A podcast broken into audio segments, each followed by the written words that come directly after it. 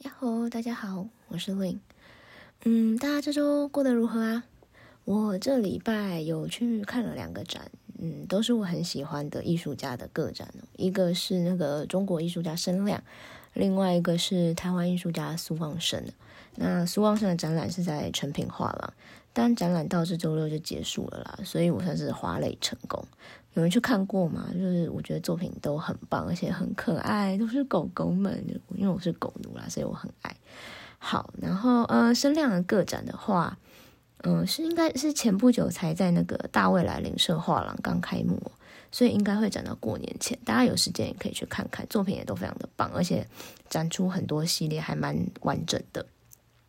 那下礼拜我是打算去北美馆看那个刚开幕的新展览，不知道大家知不知道？嗯，就是叫那个现代驱魔师的那个展，因为里面有展出一个我很喜欢的柏林艺术家团体的作品，那个团体叫 Parkway Hardware，然后这次展出的是他们目前最大的一个装置作品，所以就是我超期待，就很开心可以看到本人这样，展览应该还蛮有趣的啦。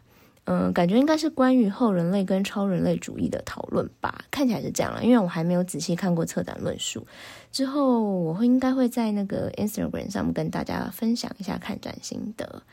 好的，我们现在就快点来速速进入主题吧。今天要讲的主题可是你们投票选出来的哦。投票结果呢是艺术博览会以六十七趴胜出。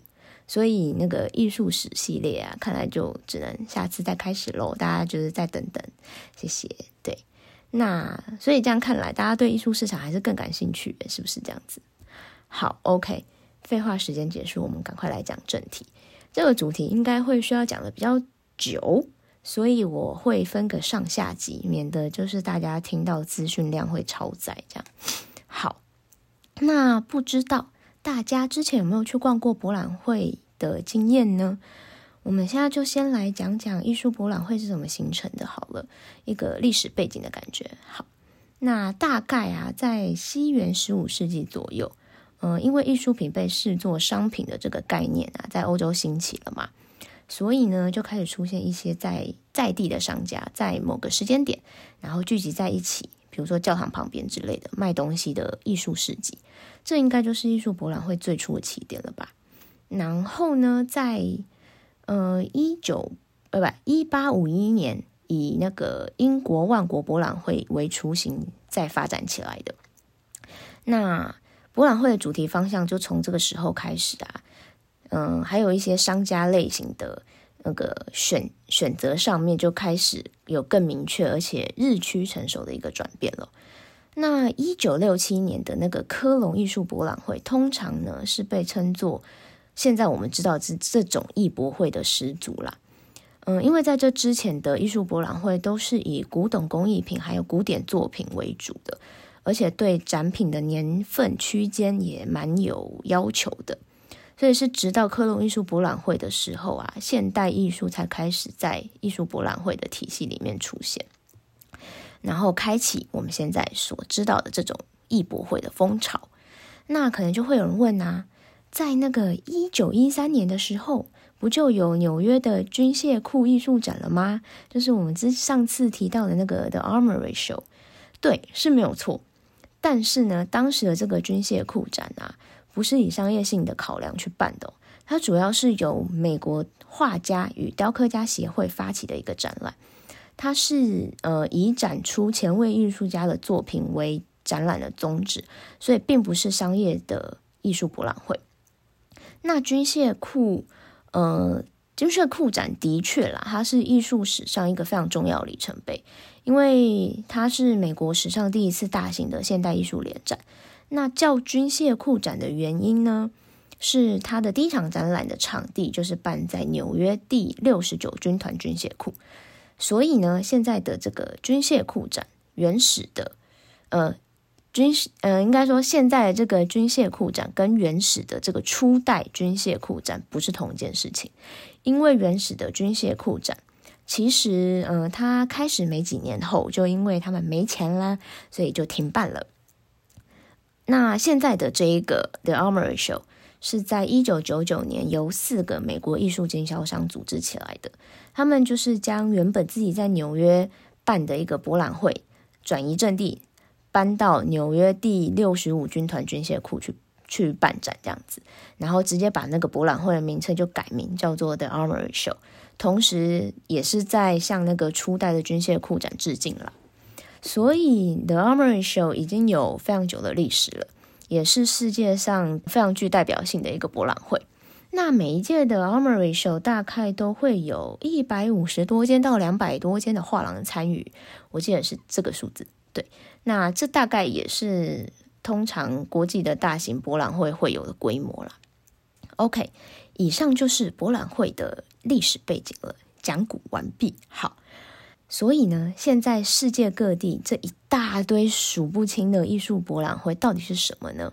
他们在产业链中的角色是什么呢？嗯，其实啊，艺博会就跟大家知道的那种动漫展呐、旅展呐、车展呐是一样的概念啦，就是很多的画廊全部聚集在一起卖作品，是一种服务一级市场的大型销售展会，目的呢就是成为一个话题事件，然后。可以替参展的画廊带来客源流量的一个存在哦。那为什么呢？又会有这么多不同的所谓品牌呢？就是有这么多的博览会，到底差在哪？杯杯龙喜博览会差在哪？还有啊，到底画廊参加博览会的用意在哪里？那我们现在就一一来简单说明啦。好，就像刚才讲的，博览会最重要的目标就是在短短的那个几天的展期里面带来人潮。然后聚集足够多、质量也足够高的画廊们去参展，所以呀，来博览会的人呢，就能一次性的看到那些各家画廊主打的作品。那想买作品的人也可以，呃，去寻找，然后去发掘跟自己频率有合的画廊，或是自己喜欢的作品，或是自己喜欢的艺术家。对，那对画廊来说。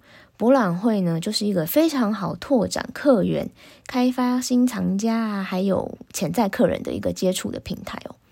嗯，另外呢，也同时是和同业们一年一度的大聚会喽，一个同学会的概念，就是有时候大家互相路过啊，聊一下、认识一下，都是很常见的事情，或者是或是那个。去别家画廊瞄一下，看一下他们展出的作品啊怎么样啊？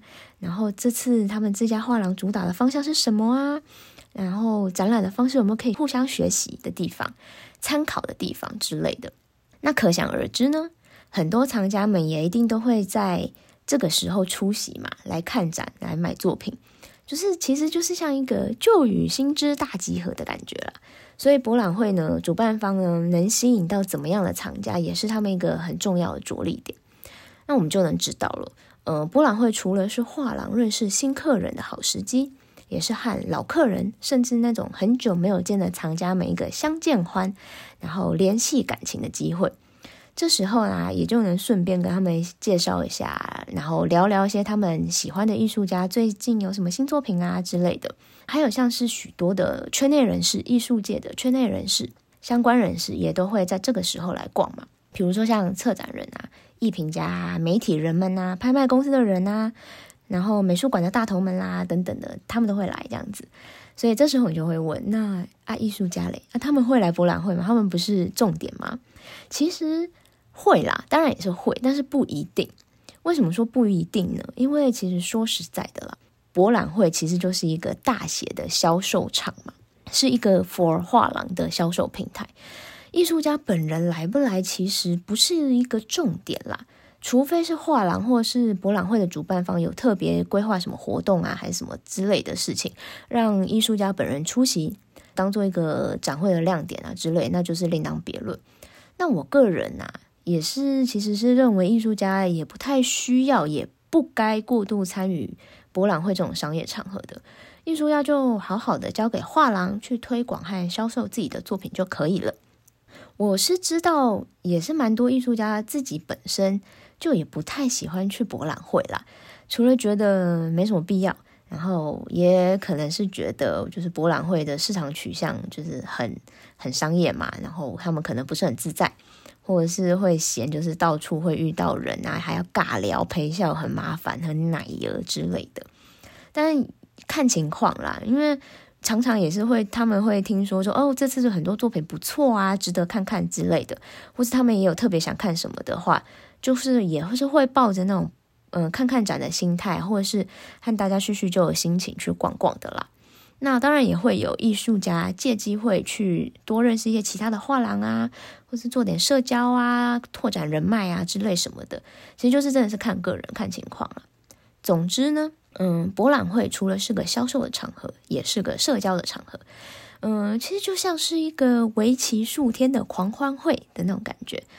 那很多时候啊，嗯，很多未来可能发生的合作，也就是在这种哎嗨。你好，你好，哎，哈喽，好久不见，最近怎么样啊？这种闲聊之下开始谈成的哦。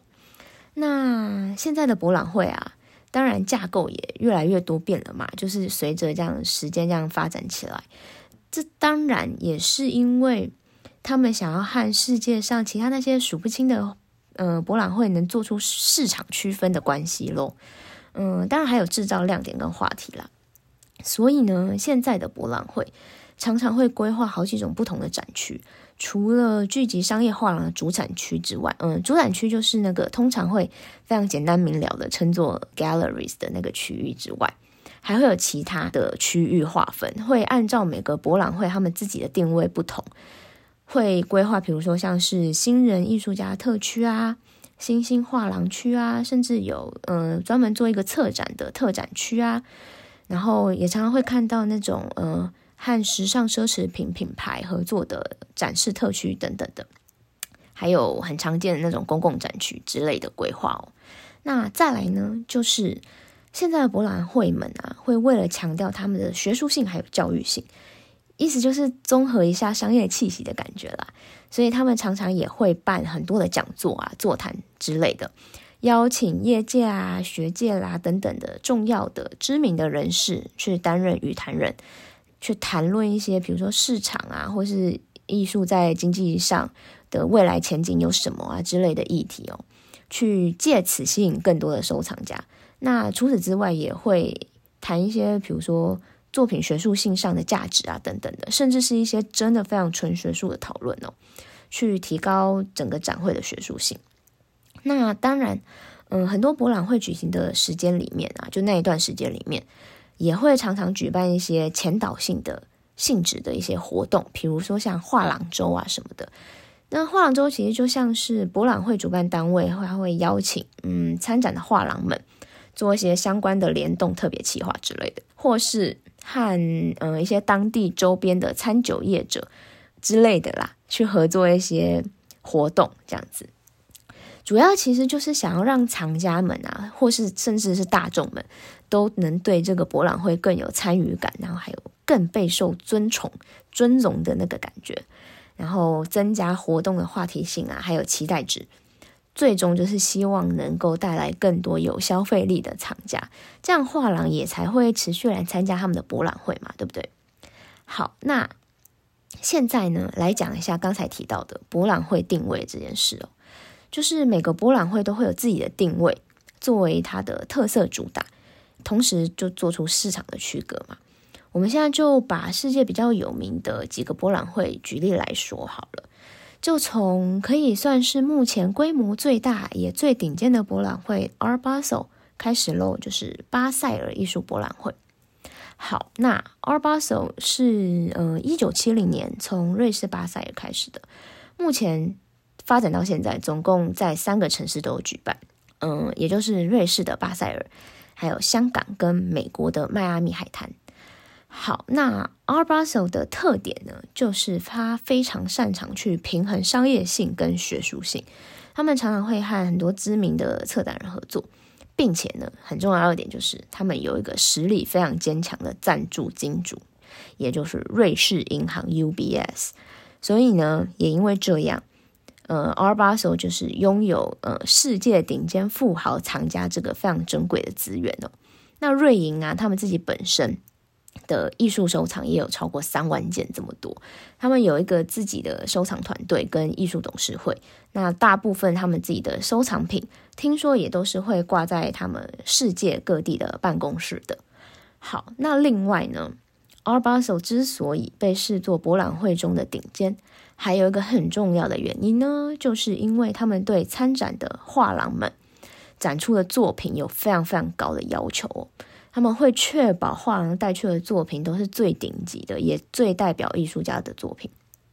尤其是每年六月举办在巴塞尔的巴塞巴塞，嗯，除了啦，呃，参展画廊们其实都会经过巴塞他们自己的评选委员会去呃严格的审核跟挑选之外，这些被选上的画廊们啊，也绝对都会是拿出他们最好、质量最高、最优的作品出来卖的。反正呢，总之呢，在八手八手里，你就是那个走几步啊，动不动就是一件大师级的作品挂在那边卖的概念了。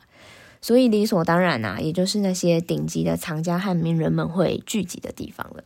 好，三月的八手香港就是一个相对来说市场气息，呃，加了好几倍浓度的那个市场。对，然后而且啊，再加上现在的亚洲艺术市场大爆发的一个效应哦。在香港把手，你就是会看到那些现在最红啊、最多人想要的，或是呃谁在亚洲最有名、最响当当的艺术家，谁的作品在香港把手就会最多。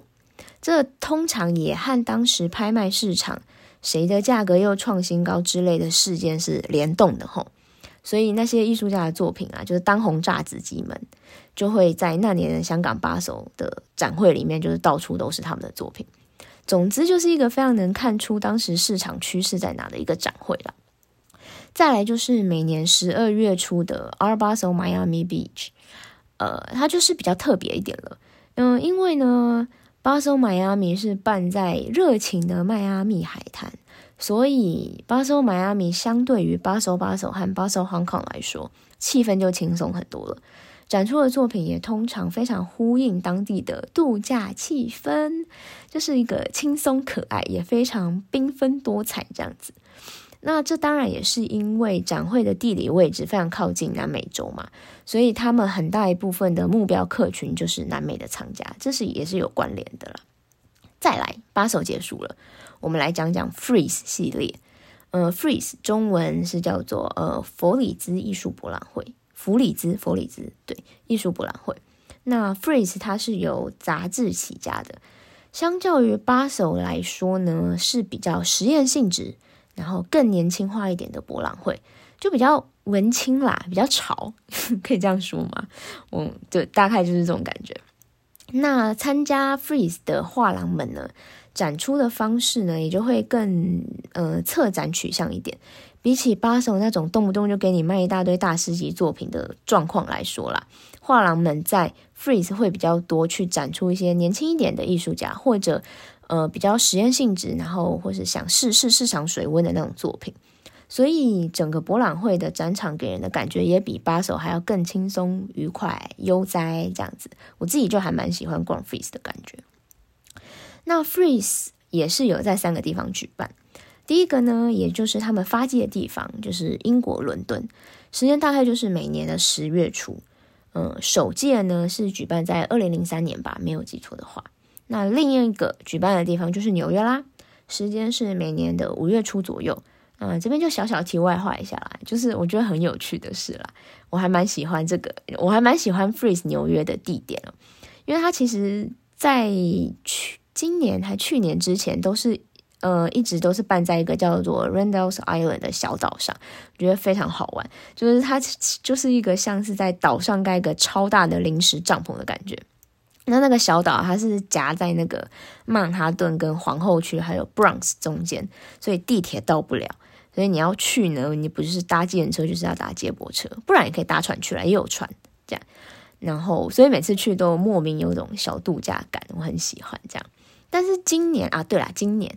今年他们场地就改在改在那个曼哈顿本岛上了，办在那个呃二零一九年才刚建好的一个新的建筑里面，然后也是纽约的新的建筑地标，是一个文化展演中心，叫 The Shade。然后它的地理位置非常靠近纽约的画廊一级战区 Chelsea 那边，所以应该对纽约 local 的画廊应该就是很很方便啦，他们应该很开心这样。然后呢，我们回到 Freeze。好，就是呢，另外一个就是二月会举办在 L A 的 Freeze L A。那这个 Freeze L A 它相对年轻，今年好像才第三届的样子啊。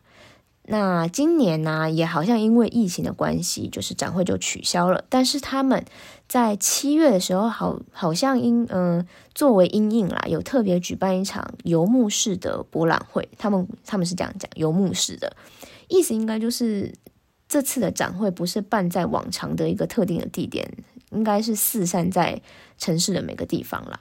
但是明年他们就会恢复以往二月的档期了。好。那最后一个就是明年会第一次举办的 Freeze 首尔了。那 Freeze 系列啊，其实还有另外一个博览会，叫做 Freeze Masters。顾名思义呢，就是专门聚焦在古典和二十世纪晚期的艺术品的一个博览会哦。就是那种你会在美术课本看到那个大师们，像毕卡索之类的艺术家的作品，甚至是会到十六、十七世纪的作品都有可能会出现哦。基本上你就想说是就是去逛一个可以把作品买回家的美术馆啦的那种感觉。另外一个跟 Freeze Masters 比较性质相近的，就是另外一个叫做欧洲艺术博览会，叫 TIFA。TIFA 它是世界顶级的艺术与古董博览会。嗯，他们除了古典和现代绘画外啊，也有像是珠宝、然后工艺古董、书籍手稿啊、设计等等的区域规划，就是非常种类非常的多。那很特别，就是他们对展出的商品啊，也都会有非常非常严格的把关哦。他们有自己的专业鉴定委员会，然后会去鉴定说展出的展品都是世界顶级的精品，才能被展出。好，那刚才讲的巴手和 Freeze。都是嗯跨国跨州的那种大型博览会，但其实很多国家的一线城市也都会有非常多的艺术博览会哦。光是纽约啊、伦敦啊这种国际一线城市的博览会就不知道有多少了。就像比如说最一开始提到我们刚才那个军械库展啊，就它就只有办在纽约啊。还有像是纽约，还有像是那个嗯 Independent Art Fairs 等等的，其实有二十。接近二十场的博览会都是在纽约举办的。那伦敦呢也有，其实像是呃 London Art Fair，还有萨奇画廊的 Start Art Fair 等等的，都各有特色。那我们现在就举个巴黎的例子好了。这个博览会的规模相对来说比较小，但其实也是蛮重要。它就是呃巴黎当代艺博会，对，它叫 FIAC。那我虽然没有去过 FIAC 啦。但是这个博览会在大家印象中呢，就是一个非常精美而优雅的博览会。听说逛起来非常的舒服，可能也是跟他在巴黎有关系吧。那个整个城市的氛围。好，那在 FIAC 里面呢，画廊们啊，其实就是更多以个展的形式去展出。这呢，就是呢，画廊只推这个艺术家，所以呢，有一个情况就会出现：如果你刚好不幸的。遇到大部分的人都对这个艺术家没什么兴趣，没什么感觉的话呢，那画廊可能这届业绩就会挂单，直接亏钱这样子。所以呢，在 FIAC 里面，你会发现大家都会很认真的去规划、去设计展场，还有在作品挑选上也会更花心思。这就是为了要最大幅度降低这种业绩挂单的情况发生啦，然后尽可能的展现艺术家的作品的特色。那另外啊，很多其他规模比较小的，或是相对年轻的博览会，也常常会跟那些大型的有名的博览会办在同一个城市，然后差不多的那个时间里面，就算是一个聪明的利用那个人潮啦的概念啦。所以啊，常常就是会有一个现象，就是在那段时间里面。会变成一个像是为期一整个月的艺术狂欢节的感觉，就是大家疯狂的跑博览会，加上疯狂的 social 这样子。那你就会问啊，那亚洲呢？亚洲有什么博览会啊？台湾呢？台湾有什么博览会可以逛？当然有啊，有很多，也有很厉害的。但是我觉得今天这集的资讯量感觉已经有点爆了吧，是吗？所以我们不如留到下个礼拜再好好说说，可以吧？这样 OK 吧，大家，然后也可以再顺便跟大家分享，嗯，我作为画廊人员参加博览会的经验。然后还有啊，就是可能有些人会好奇啊，画廊都是要怎么决定要参加哪个博览会？因为这么多博览会，你总不可能每个都去参加嘛，你时间也赶不过来呀，人可能也不够嘛，对不对？